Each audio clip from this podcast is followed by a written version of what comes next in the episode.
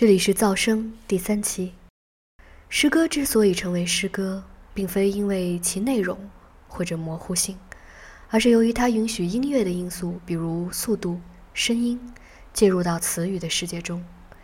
因此，诗歌都是可以吟唱的。那今天要分享的就是由 Dylan Thomas 本人吟唱的他那首著名的《不要温和地走进那个两页》。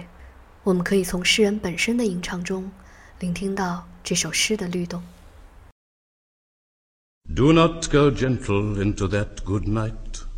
Old age should burn and rave at close of day. Rage, rage against the dying of the light.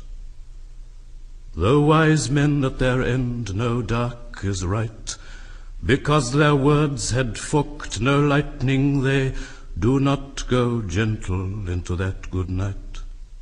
Good men the last wave by, crying how bright their frail deeds might have danced in a green bay. Rage, rage against the dying of the light.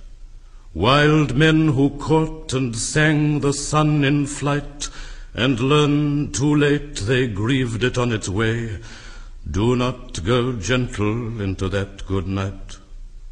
Grave men near death who see with blinding sight, blind eyes could blaze like meteors and be gay, rage, rage against the dying of the light.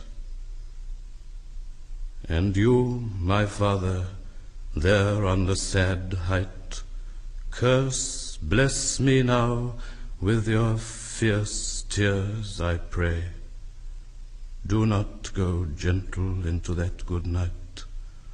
Rage, rage against the dying of the light.